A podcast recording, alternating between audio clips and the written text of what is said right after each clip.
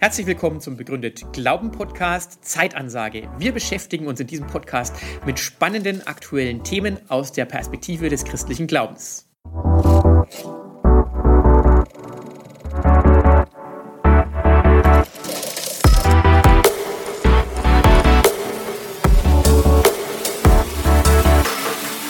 Herzlich willkommen zum Zeitansage-Podcast des Instituts für Glaube und Wissenschaft. Mein Name ist Matthias Klausen, ich bin theologischer Referent des Instituts für Glaube und Wissenschaft, nebenher Dozent an der Evangelischen Hochschule Tabor in Marburg und mit mir im Gespräch ist Dr. Alexander Fink.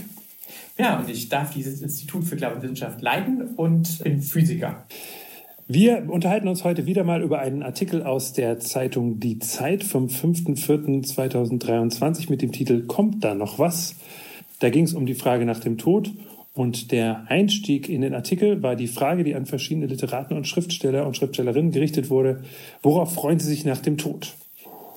Und der Autor des Textes sagt, das war ein Tweet, also eine Nachricht bei Twitter, eine schöne, aber überraschende Frage, die der Bestatter Julian Heigl auf Twitter gestellt hat nämlich die Frage, worauf freuen Sie sich nach dem Tod? Und ich muss sagen, als ich das las, als Christ, als evangelischer Theologe, ich fand die Frage gar nicht überraschend. Also ich finde, unter Christen ist das eigentlich eine relativ verbreitete Frage, aber der Autor des Textes fand das erfreulich, zumal das von einem Bestatter kommt ich fand es erfreulich zu sagen, den Tod, Zitat mal, für einen kurzen Moment nicht als Schrecken oder Ende von allem betrachtet, sondern als Doppelpunkt, als etwas, wo etwas Neues beginnt. Es waren ja auch ganz kreative Antworten dabei. Genau, Alexander, das wäre auch genau meine Frage an dich. Welche der Antworten fandst du denn besonders eindrücklich und bemerkenswert? Also ich fand erstmal sehr witzig, dass jemand gesagt hat, worauf wollen Sie nach dem Tod endlich mal leben? Also dem hat offenbar im jetzigen Leben das Leben gefehlt. Dann jemand anders erstmal ausschlafen, dann die anderen besuchen. Jemand anders freut sich über Bertolt Brecht und den zu treffen, Anarchie aufs Rumgeistern, nicht jede Nacht in den Schlaf weinen, gelebt zu haben, Jesus sehen, kein Twitter mehr.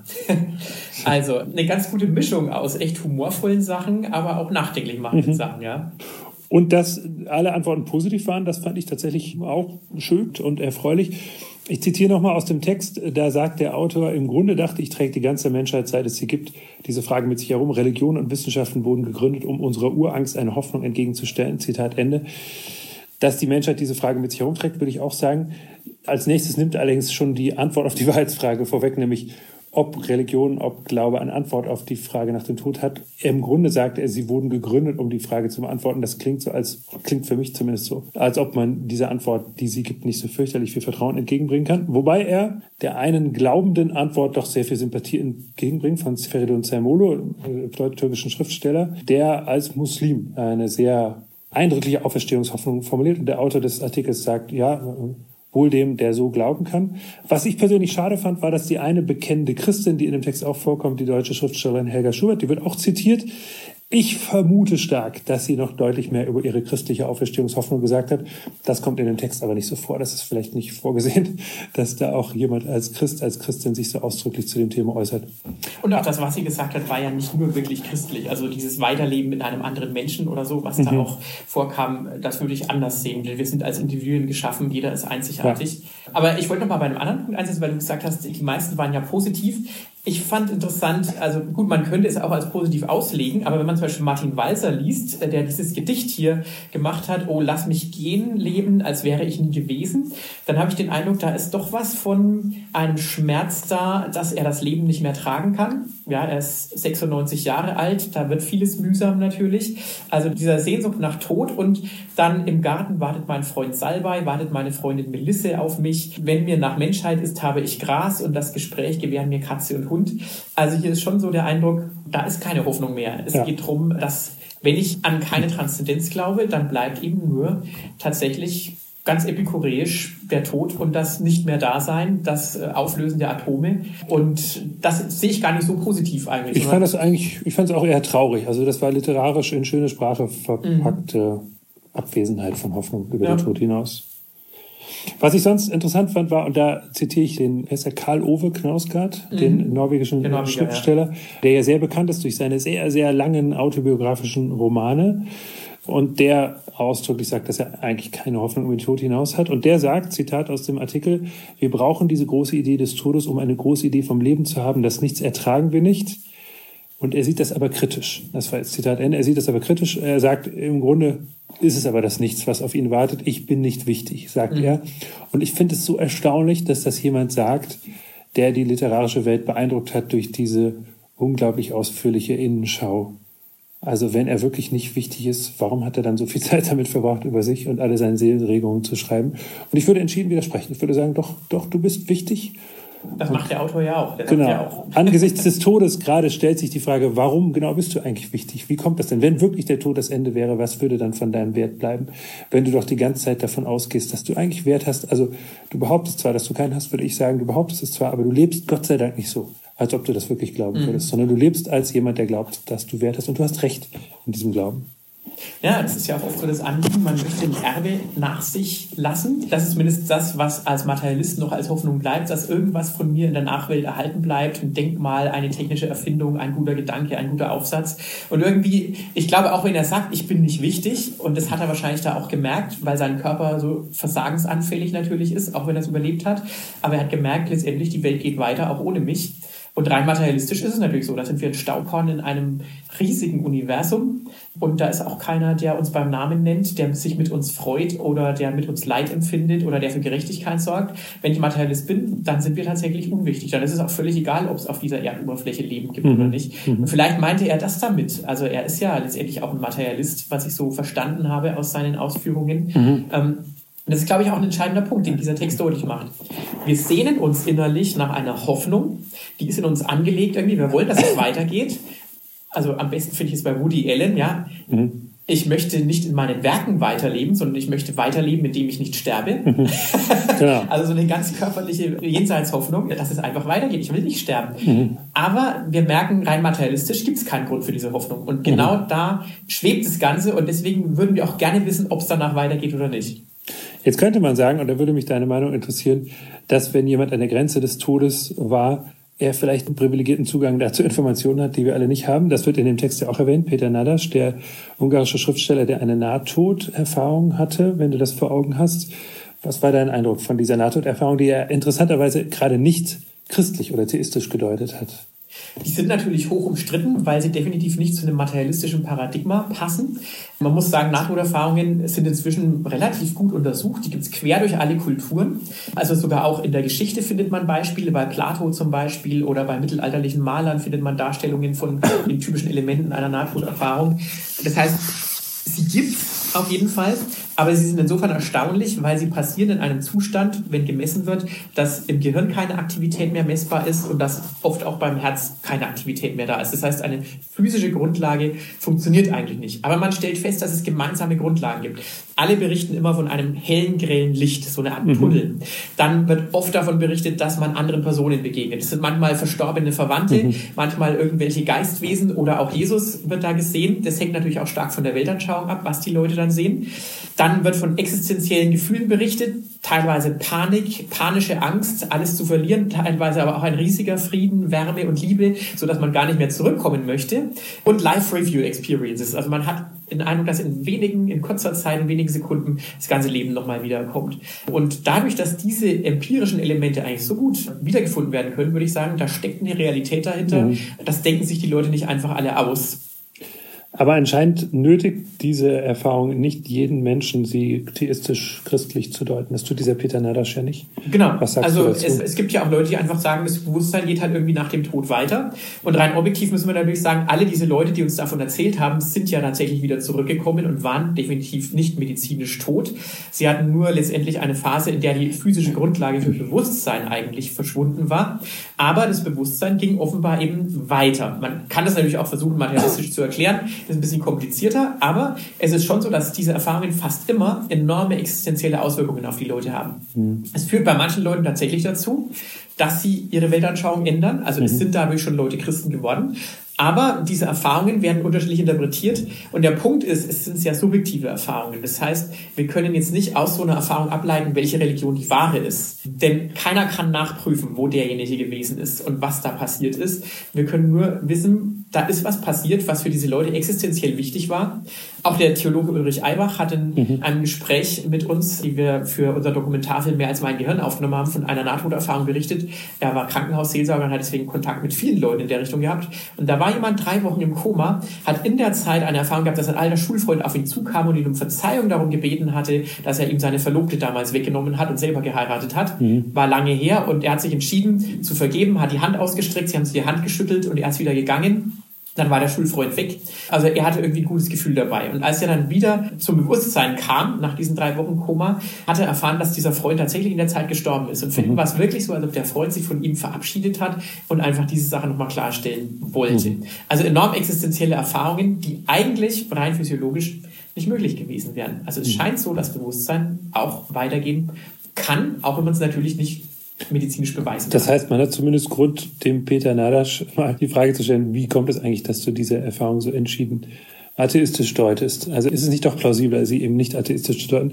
Das ja. kommt in diesem Zeitungsartikel auch vor. Der sehr bekannte Autor Navid Kermani, meines Wissens auch Muslim, eher liberaler Muslim und sehr offen auch für das Gespräch mit unterschiedlichen Religionen, lässt in einem Roman eine Schriftstellerin auch sich mit diesem Peter Nadasch beschäftigen und lässt diese Schriftstellerin sagen, ich kann mir einfach nicht vorstellen, dass Peter Nadasch nicht an Gott glaubt. Die Leugnung wirkt fast kindisch zu billig für ihn.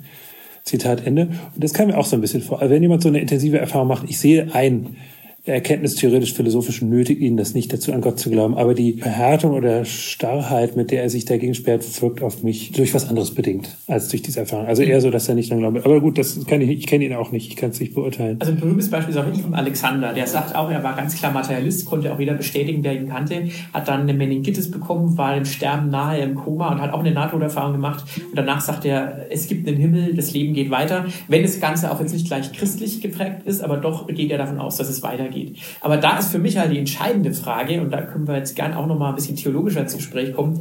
Diese Menschen waren ja alle nicht wirklich tot. Die mhm. können uns lediglich Zeugnis davon geben, mhm. dass irgendwas von uns weitergeht, auch wenn der Körper aufgehört hat, so zu funktionieren, wie wir es uns eigentlich vorstellen, unter mhm. biologisch-medizinischen genau. Aber der Einzige, der in der Weltgeschichte mal wirklich tot war, drei Tage offenbar im Grab lag und dann wieder zurückgekommen sein soll, ist natürlich Jesus Christus. Und mhm. an der Stelle denke ich, das ist natürlich was Einzigartiges. Davon wissen wir sonst von niemandem. Mhm und noch dazu etwas, was enorm was losgetreten hat. Und deswegen würde ich sagen, wenn ich etwas wissen will darüber, wie es im Himmel aussieht, wie es weitergeht, dann muss ich mich natürlich auf eine Informationsquelle berufen mhm. können, für die ich gute Gründe habe, dass sie auch der Realität nahegekommen ist. Mhm. Und deswegen glaube ich, dass Jesus Christus die verlässlichste Quelle ist für das, was nach dem Tod kommt. Ja, das sehe ich Weil er selber Gott war, ja. Sehe ich, sehe ich natürlich genauso, da brauchen wir uns, äh, glaube ich, nicht drüber zu unterhalten. Aber wir haben ja im Begründet Glauben Podcast auch mehrere Folgen zur Glaubwürdigkeit der Auferstehung. Das brauchen wir nicht alles zu rekapitulieren. Wir, wir sind uns ja bekanntlich einig darin, dass die Auferstehung von Jesus ein historisches Ereignis war und dass man auch mit historischen Argumenten es plausibel machen kann, nicht beweisen, aber sehr plausibel machen kann. Mhm. Entscheidend ist für mich auch diese Deutung als Sieg über den Tod, nicht nur als irgendwie metaphorische Hoffnung, dass es irgendwie weitergeht oder Grund zur Hoffnung für das Nachleben in der Erinnerung der anderen, sondern wirklich realer Sieg über den Tod. Der auferstandene Jesus hatte einen, einen Körper, es war natürlich ein verwandelter Körper, er ist nicht in das sterbliche Leben zurückgekehrt, aber er war die gleiche Person wie vorher, nur eben verwandelt. Und das ist für uns die Grundlage unserer Hoffnung. Mir ist wichtig, dass ohne eine solche handfeste Grundlage über den Tod hinaus, also dass Jesus uns vorangegangen ist und dass er Recht hat mit dem Satz, ich bin die Auferstehung und das Leben, wer an mich glaubt, wird leben, selbst wenn er stirbt, dass ohne diese Hoffnung man den Tod im Grunde nicht aushalten könnte, finde ich. Also man kann versuchen, ihn irgendwie ernst zu nehmen und versuchen, bewusster zu leben und zu sagen, na gut, das Leben ist irgendwann zu Ende, dann versuche ich das Leben bis dahin so bewusst wie möglich auszukosten. Wenn man es wirklich ernst nimmt, stellt sich angesichts des Todes die Frage nach der Bedeutung des eigenen Lebens und dem Wert des eigenen Lebens und auch der Werte, die einem wichtig waren, umso dringlicher. Das machen ja diese ganzen Schriftsteller und Schriftstellerinnen deutlich. Mhm. Und wenn man ohne eine solche handfeste Hoffnung auf den Tod zulebt, muss man den Tod irgendwie relativieren, ignorieren, wegdiskutieren. Martin Walter kommt mir ehrlich gesagt so vor, er versucht den irgendwie zu beschönigen, zu verharmlosen. Was überzeugt mich nicht. Ja. Von der These, die man dann oft hört, das Leben bekommt ja gerade dadurch seine Bedeutung, dass es endlich ist. Mhm. Und eine unendliche Ewigkeit wird völlig bedeutungslos, weil völlig egal ist, was ich tue sozusagen und es wird auch langweilig, weil es mhm. ja nicht genug zu erleben gibt. Als Christ, was würdest du dazu sagen? Ja, ich würde natürlich sagen, dass von der Ewigkeit her schon dieses Leben eine viel, viel größere Bedeutung bekommt, als wenn es irgendwann vorbei wäre und sozusagen wie so ein Streichholz, das kurz angezündet wird und eine, Sekunde im Vergleich zur Universumsgeschichte da mal kurz auflodert. Dann hieße das ja, dass alle meine Werte, Vorstellungen, Ideale im Grunde egal sind, auch wenn sie mir persönlich wichtig sind. Die Planeten drehen sich weiter, alles ist so wie vorher. Im Grunde muss ich das mein ganzes Leben lang ignorieren, um nicht zu verzweifeln. Wenn ich aber weiß, das, was mir wichtig ist, hat auch vor der Ewigkeit einen Wert, dann kann ich jetzt schon umso bewusster leben und bin zugleich entlastet von der Vorstellung, ich alleine müsste den Sinn und den Gehalt meines Lebens aus diesem Leben schon herauspressen. Mhm. Es gibt ja diesen Begriff der Fear of Missing Out, also der Furcht, etwas zu verpassen, die dazu, weil man immer denkt, die eigentliche Party ist woanders gerade und ich muss mein Leben auskosten, um an der entscheidenden Stelle diese begrenzte Zeit auch möglichst gewinnbringend zu verleben. Das hat ja den paradoxen Effekt, dass man sein ganzes Leben lang nur hinterher fliehenden Ziel. Wenn ich aber weiß, es geht noch weiter und alles, was von Gott her wichtig ist, hat Bestand. Kann ich jetzt und hier schon das Kleine und das Große ernst nehmen. Und es ruckelt sich auch einiges zurecht. Also die Maßstäbe ruckeln sich zurecht. Das wirklich, was wirklich Bestand hat vor der Ewigkeit, ist was anderes als das, was in diesem Leben Bestand hat. Unsere beiden akademischen, gerade bei allem Respekt, haben vor der Ewigkeit keinen Bestand, sind völlig wurscht in der Ewigkeit. Ja, ist völlig wurscht in der Ewigkeit. Theologie ist da ja auch relativ arbeitslos, weil wir ja dann Gott sozusagen direkt vor uns haben. Da braucht man nicht mehr. Wobei, vielleicht ein bisschen theologische Diskussion darf auch nochmal gelegentlich sein. Ich hätte noch so ein paar Detailfragen. Aber andere Dinge, die in den Augen der Gesellschaft in diesem Leben relativ unwichtig erscheinen, sind aus der Sicht der Ewigkeit sehr, sehr wichtig. Begegnung mit einzelnen Menschen, die keiner mitbekommt oder wie ich mit mir selber und mit meinen Gedanken umgehe, hat vor der Ewigkeit enorm Wert. Dadurch wird gerade dieses begrenzte Leben mit einem unglaublichen Sinn aufgeladen. Das ist das eine, aber ich höre jetzt auf zu predigen. Das andere, doch kurz, ob es nicht langweilig wird in der Ewigkeit, wenn man sich Ewigkeit nur vorstellt als unendliche zeitliche Ausdehnung, müsste man das ja befürchten. Ne? Also dann würde man sagen, wenn es genau das wäre, so wie hier zu leben, nur halt zeitlich unbegrenzt, würde man sagen, ja, so nach 250 Jahren ist auch mal gut, ne? kennt man alles.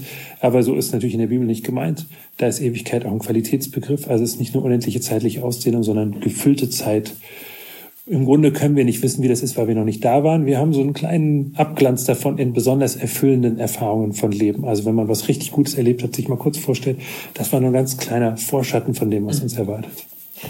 Genau, und ich denke auch, der entscheidende Punkt ist auch, äh, Bedeutung kommt ja durch die Beziehung, wie du schon gesagt mhm. hast. Es ist die Beziehung zu dem, der alles gemacht hat. Wenn man sich überlegt, ich habe die Chance, diesen, äh, der alles gemacht hat, dann von Auge zu Auge zu sehen. Oder die Bibel sagt, ich werde dann erkennen, so wie ich jetzt erkannt bin. Also Gott erkennt uns ja jetzt schon völlig wie ein gläserner Mensch. Da gibt es keinen Datenschutz in dem Sinn, weil er uns auch komplett geschaffen hat und auch ganz bewusst so geschaffen hat, wie wir sind, weil er uns liebt. Und da denke ich, es wird nicht dadurch bedeutungsvoll, dass es endlich ist, sondern es wird dadurch bedeutungsvoll, dass wir mit Gott in Beziehung stehen und dann auch eine Ewigkeit in Beziehung mhm. stehen. Und wenn ich dann noch davon ausgehe, dass Gott unendlich ist, also zumindest irgendwie schwer fassbar als mhm. Person irgendwie, sich mit jemandem zu unterhalten, der unendlich viele Ideen hat. Ich glaube, das wird immer spannend mhm. bleiben. Und äh, dann freue ich mich natürlich auch im Himmel mal drauf, dann wirklich mal so den Dokumentarfilm anzuschauen, wie denn diese ganze Erschaffung der Erde und des Universums wirklich abgelaufen ist. Ich werde in der Zeit mit Paulus diskutieren über verschiedene Fragen.